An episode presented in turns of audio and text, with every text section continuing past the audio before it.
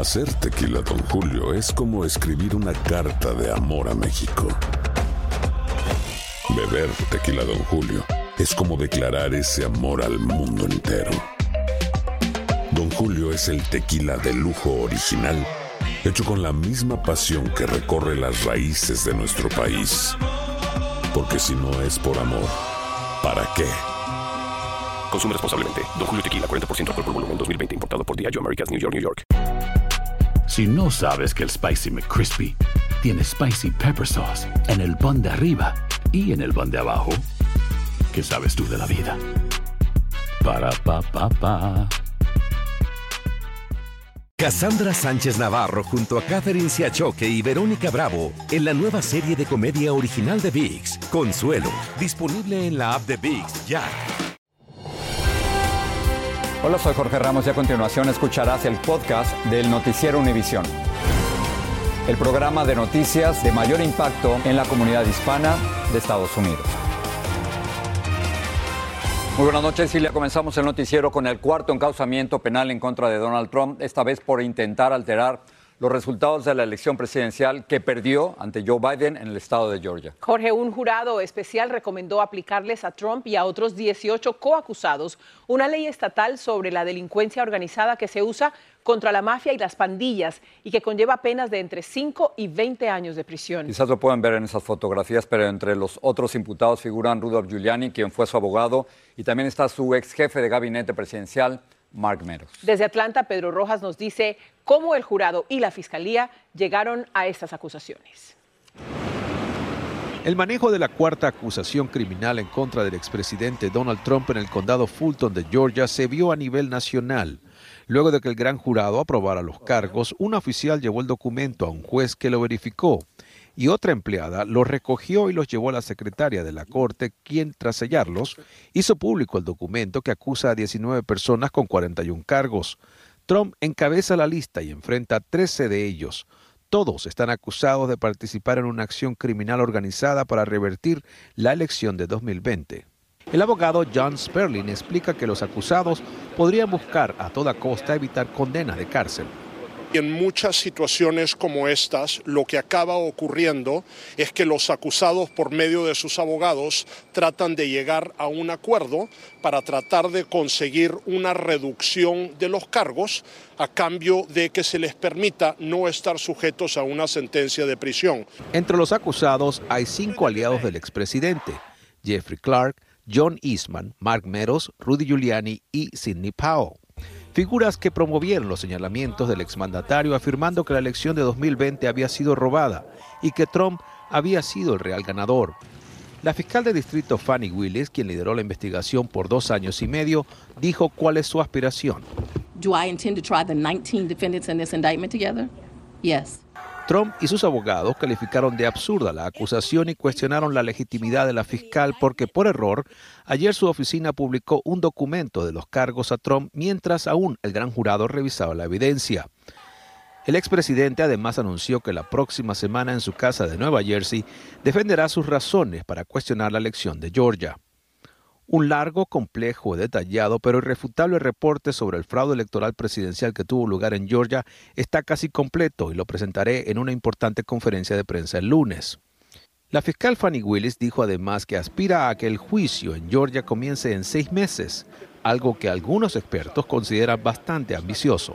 Un periodo de seis meses para un juicio de 19 acusados es muy difícil poderlo lograr. El republicano gobernador de Georgia, Brian Kemp, dijo hoy que las elecciones de su estado no fueron robadas, respondiendo a las críticas de Trump, y no opinó sobre la acusación que enfrenta el exmandatario en su estado, dejando abierta la posibilidad de que potencialmente lo llamen a dar testimonio cuando se inicie el juicio. Trump dijo hoy en su red social True Social lo siguiente, todos estos falsos juicios y casos del gobierno de Biden, incluyendo los locales, deberían traerse después de la elección presidencial 2024. Además, en las últimas horas sabemos que Mark Meadows, a través de sus abogados, ha pedido que su juicio sea trasladado a una corte federal. La razón es que él argumenta que el caso del que se le acusa ocurrió mientras él era empleado federal. Regreso contigo, Juan. Pedro, gracias. Seguimos con esto porque el caso en contra de Donald Trump y otros 18 acusados en Georgia es estatal. Esto lo que significa es que a diferencia de los juicios federales que enfrenta, podría televisarse y hasta podrían tomarle una fotografía detenido o como se le dice en inglés. Claudio Seda reporta que este es un importante riesgo legal para Trump. Con cuatro encauzamientos penales, ¿puede Donald Trump terminar en la cárcel? Algunos expertos legales opinan que sí. Esto es básicamente un territorio nuevo, eh, que no existe precedente para estas preguntas que estamos planteando. De un total de 91 cargos en contra de Trump, las 13 acusaciones en Georgia representan la mayor amenaza para su libertad. Si un jurado condena a Trump, él tendría menos opciones. El poder presidencial de perdón no aplica a casos estatales. Así que aun si él ganara la presidencia, no se pudiera perdonar. Un gobernador republicano tampoco lo podría indultar. Ni un potencial departamento de justicia amigable podría retirar la acusación en su contra. En Georgia los perdones se hacen a través de un board de paroles y exigen que cada persona cumpla por lo menos cinco años de cárcel. De los cuatro casos contra Trump, dos son estatales y dos federales. A diferencia del de Georgia, si declaran a Trump culpable en Nueva York, no enfrentaría una pena de cárcel. Mientras Trump y los estadounidenses dijeran la complicada situación, el candidato sigue insistiendo que no ha hecho nada malo. Muchos se preguntan qué pasa si Trump gana las elecciones y está en prisión. Nunca se ha planteado, yo creo que ahí todos los caminos conducirían al Tribunal Supremo de Estados Unidos, que una solución creativa sería que termine su mandato y luego entonces eh, cumpliera el periodo de, de cárcel la estrategia de los abogados de Trump es de ganar tiempo, retrasar el proceso de los casos, ya sea cuestionando a los fiscales y jueces o la búsqueda de los abogados. En Washington, Claudio Seda, Univision. Con la acusación de Georgia, el número de cargos penales que enfrenta Donald Trump aumentó a 91, además de los 34 que se le presentaron en Nueva York por falsificar récords de sus negocios. También están los 40 de Miami por el mal manejo de documentos clasificados que fueron hallados por el FBI en su residencia de Mar-a-Lago. Cuatro en Washington por los intentos de revertir los resultados de las elecciones y el asalto al Capitolio. Y los 13 que se le presentaron anoche por interferir en las elecciones de Georgia. Luis Mejid nos dice cómo todas estas acusaciones podrían afectar la campaña presidencial de Trump. Para bien y para mal, Donald Trump sigue haciendo historia. Con los últimos cargos penales, el expresidente enfrenta la posibilidad de tener que aparecer siete veces ante la Corte en un año electoral. Nunca antes un aspirante a la Casa Blanca ha pasado por una situación en la que audiencias frente a un juez interfieren con fechas claves en el calendario político. Sería largo citarlas todas, pero como ejemplo, el 15 de enero, el día de las asambleas electorales de Iowa, empieza el juicio civil de la escritora que acusó a Trump de haberla violado en una tienda de Nueva York. Y eso es solo el comienzo a nivel penal está enfrentando el exmandatario 91 acusaciones entre los cuatro casos y todos son delitos mayores. Y cualquiera de esas acusaciones puede implicar años de cárcel. Pero ¿cómo hace Donald Trump para llevar a cabo una campaña electoral con tantas distracciones? Algunos analistas creen que las distracciones eran precisamente la campaña. Desde que le han hecho estos cargos, nunca habla de temas, siempre habla de los cargos en contra de él. Siempre critica a los jueces, a los abogados, a, todos eh, eh, le dice, les dice que todo lo que él hizo ha sido perfecto. Entonces, realmente esa es la campaña. Si las fechas de las audiencias no cambian, Trump podría ganar la nominación sin que los votantes sepan si es culpable o no. Pase lo que pase, su base no lo abandonará. Ganar una elección general en noviembre puede ser mucho más complicado. Por toda la sabiduría y sentido común que tienen los analistas políticos, algo que no tienen es la habilidad de predecir el futuro. Donald Trump ha mostrado varias veces que tiene la capacidad de desafiar las leyes físicas de la política. A pesar de los obstáculos, subestimarlo podría ser un error. En San Francisco, Luis Mejid, Univisión. Una nota más al respecto del administrador de la propiedad de Maralago, Carlos de Oliveira, se declaró hoy no culpable de conspirar con Donald Trump para eliminar unas grabaciones de seguridad. Dichos videos fueron solicitados por los investigadores de los documentos secretos que Trump sacó sin autorización, esa es la acusación, de la Casa Blanca. El fiscal especial David Weiss declaró inválido el acuerdo entre fiscales y abogados de Hunter Biden sobre la tenencia ilegal de un arma de fuego. Weiss dijo que una oficial de libertad condicional nunca aprobó el acuerdo y por consiguiente este carece de validez. El domingo pasado, abogados de Hunter Biden habían dicho que el acuerdo se mantenía. Y ahora, Hawái. Las autoridades reportaron por lo menos 99 muertos en los incendios forestales de Maui, pero el gobernador de Hawái dijo que en los próximos días podría duplicarse la cifra de muertos, ya que se trata del incendio forestal más mortífero de los Estados Unidos en más de un siglo. Lourdes del Río habló con una familia mexicana que lo perdió casi todo. Cada día que pasa, la catastrófica destrucción se hace más evidente. Con cientos de personas desaparecidas, las autoridades instan a los sobrevivientes a proporcionar muestras de ADN para ayudar a identificar a los fallecidos. Correr por la vida de uno para salir de, de, de esa zona tan horrible que estábamos. La mexicana Julieta Sandoval, su esposo, sus dos hijos y su anciana madre lograron salvar la vida, aunque ahora se quedaron solo con la ropa que tienen puesta. Más de 20 años de trabajo literalmente convertidos en cenizas. Pero en lugar de quejarse, Julieta agradece que toda su familia sobrevivió. Y sé que si Dios nos tiene permitido más tiempo, vamos a salir adelante, porque pues así llegamos a Hawái sin nada y, y así vamos a, vamos a comenzar de nuevo. El presidente Biden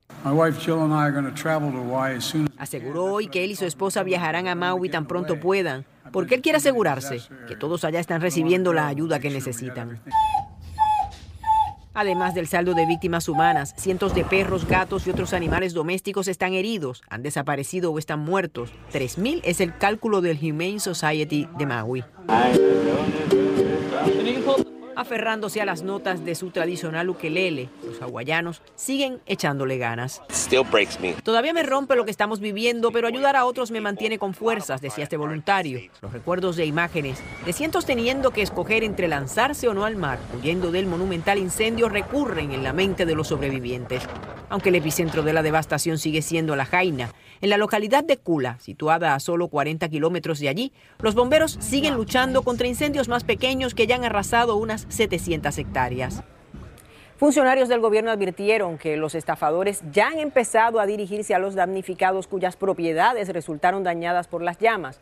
Algunos residentes están siendo abordados por personas que se hacen pasar por agentes inmobiliarios y que podrían tener malas intenciones. Cassandra Sánchez Navarro junto a Catherine Siachoque y Verónica Bravo en la nueva serie de comedia original de VIX, Consuelo, disponible en la app de VIX ya. Gracias por seguir con nosotros en el podcast del Noticiero Univisión. Al menos 10 personas muertas y varias decenas de heridas, algunas de gravedad, son el saldo de una potente explosión en la comunidad de San Cristóbal, en República Dominicana, que además hizo colapsar tres edificios y destruyó más de 17 vehículos. Las autoridades han decretado tres días de duelo. Indira Navarro tiene la información. Muerte y destrucción es lo que se respira en San Cristóbal. Día después de una fuerte explosión que sacudió esta zona comercial en plena jornada laboral. Ha causado dolores en, en el pueblo. ¿Tu hermano desaparecido? Sí, desaparecido desde ayer a las 2 de la tarde. Y la esposa no aparece. Varios cadáveres fueron sacados debajo los escombros, mientras aumenta la incertidumbre por los desaparecidos. Estamos todos preocupados y no tenemos noticias. No me dejan entrar al morgue porque yo les reconozco su mano. Julio de Olio dice que está vivo de milagro. Estuvo atrapado entre las llamas del siniestro que destruyó su auto. La explosión llegó allá, que no podíamos salir tampoco. El mismo Dios nos iluminó, o me iluminó, yo no sé si los otros salieron porque la parte de atrás estaba cerrada. Eh, salí por adelante que había mucho fuego y muchos escombros. El presidente de República Dominicana se trasladó a la zona de desastre para expresar sus condolencias y evaluar los daños. Tuvo un origen y un efecto dominó, porque aquí es una zona industrial donde habían eh, fábricas de plástico. El dolor consume a las familias que perdieron a sus seres queridos, una situación que empeora con las horas cuando se desvanecen las esperanzas de encontrar sobrevivientes. Totalmente desolado quedó el mercado donde se originó la explosión, cuyas causas siguen siendo un misterio. En San Cristóbal, República Dominicana, Indira Navarro, Univisión. La madre de un niño de seis años que le disparó a su maestra de primaria en Virginia se declaró culpable de negligencia infantil. Esto lleva una pena máxima de cinco años de prisión. La sentencia se fijará en octubre. La profesora se está recuperando.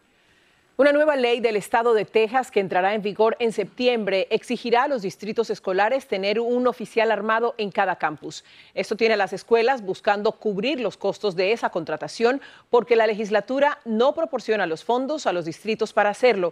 Ahora los superintendentes esperan que la legislatura celebre una sesión especial para asignarles más recursos. Hay un nuevo estudio que advierte que las leyes severas sobre inmigración están perjudicando la salud física y mental de niños hispanos. El alcance de los daños depende de los estados donde viven. Si viven en estados con más desigualdades, como por ejemplo Alaska, Alabama y Nebraska, los menores hispanos tienden a sufrir más problemas físicos como asma, diabetes y enfermedades cardíacas y también problemas mentales. Casi uno de cada diez adultos en Estados Unidos ha perdido algún familiar por sobredosis. Así lo indica una encuesta realizada por la organización sin fines de lucro Kaiser Family Foundation. Más de una cuarta parte de los adultos encuestados afirmaron que ellos mismos o algún familiar han sido adictos a analgésicos con receta u otros opioides ilegales. Nos vamos a ir a México, donde la Marina Mexicana encontró un gran laboratorio de producción de drogas sintéticas. Puede producir metanfetaminas de principio a fin. Y nuestra corresponsal Jessica Cermeño viajó hasta Sinaloa para conocerlo y fue testigo de la sofisticación de los narcotraficantes sinaloenses. Para llegar al lugar hay que cruzar pequeñas poblaciones, un altar monumental a la Santa Muerte y un cementerio cuyas tumbas son tan grandes que parecen departamentos. El último gran laboratorio de producción de drogas sintéticas que desmantelaron los marinos mexicanos se encuentra a unas 20 millas de Culiacán, la capital sinaloense, y su acceso es un agreste camino sin pavimentar. Hasta ahí pudimos llegar solo escoltados por los marinos. Ellos nos proporcionaron el equipo de protección necesario para entrar, pues cuando llegamos el fuerte olor de los químicos seguía en el aire. ¿Cómo dieron con este lugar? Bueno, por medio de un análisis del terreno que se realiza primero por aire. Las aeronaves de la Marina hacen sobrevuelos de vigilancia constantemente. Para poder producir necesitan una cantidad suficiente de agua. Entonces, donde nosotros vemos en el mapa y analizamos y observamos los afluentes de agua.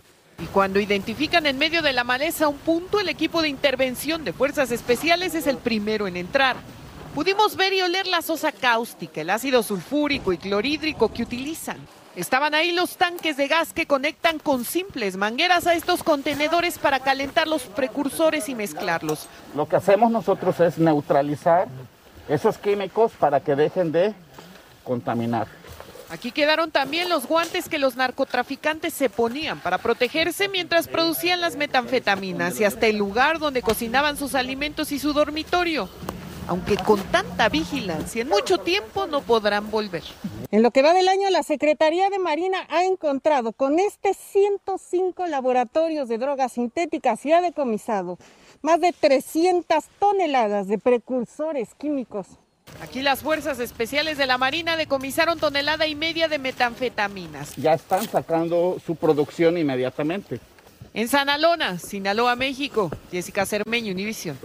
Por primera vez en la historia, la televisión abierta, o sea nosotros, y por cable, tuvo menos de la mitad de los usuarios que los servicios de streaming y otras aplicaciones. Según Nielsen, la empresa de análisis de audiencias, la audiencia de televisión por cable representó solo el 20%, mientras que los servicios de streaming alcanzaron un récord de casi el 39% del total de la audiencia. Las cosas están cambiando rápido y también en esta, en esta historia, porque The Blind Side, a lo mejor lo recuerdas, la película por la que Sandra Bullock ganó un Oscar pasó de ser una historia de superación a convertirse ahora en el centro de una demanda. Y es que Jorge Michael Orr, el exfutbolista en quien se inspiró la película, acusó a quienes él creía que eran sus padres adoptivos de mentirle sobre la tutela que tenían sobre él. El Matarazona nos habla de esta sorprendente demanda.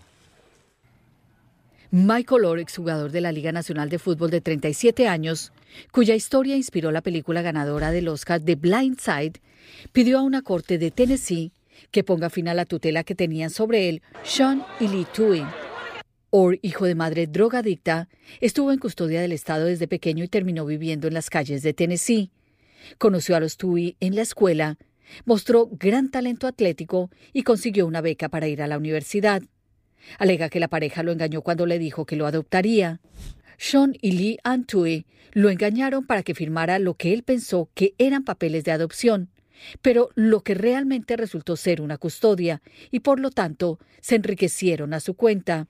Según su versión, los TUI, en vez de adoptarlo, se convirtieron en sus tutores y tomaron control de sus contratos y finanzas. Dice que solo se enteró de esa realidad hasta el pasado mes de febrero. Alega que sus tutores en 2006 negociaron un contrato para la película The Blind Side sobre el libro que cuenta su historia y recibieron grandes ganancias y él no recibió nada. La película recaudó al menos 330 millones de dólares. Es molesto pensar que ganaríamos dinero con cualquiera de nuestros hijos, pero vamos a querer a Michael a los 37, tal como lo quisimos a los 16, dijo Shantui. Abogados expertos en el tema dicen que todo deberá probarse en la corte. Si la familia mintió y recibió dinero que él merecía una parte y no participaron con él, pues ahí pueden, puede, pueden surgir muchos problemas y pues, quizás puede ser hasta un crimen. Este, puede llegar a una penalidad eh, criminal si acaso ellos ocultaron intencionalmente regalías que eh, eran para el joven. Michael Orr pidió a la corte que dé por terminada la tutela que tienen sobre él los TUI y que le entreguen la contabilidad completa del dinero generado por el uso de su historia. Solicita que le paguen el dinero que le pertenecería a él con intereses. Regreso con ustedes. Ok, historia. Vilma, Parece- gracias. Parece que esto apenas comienza, ¿no? Así termina el episodio de hoy del podcast del Noticiero Univisión. Como siempre, gracias por escucharnos.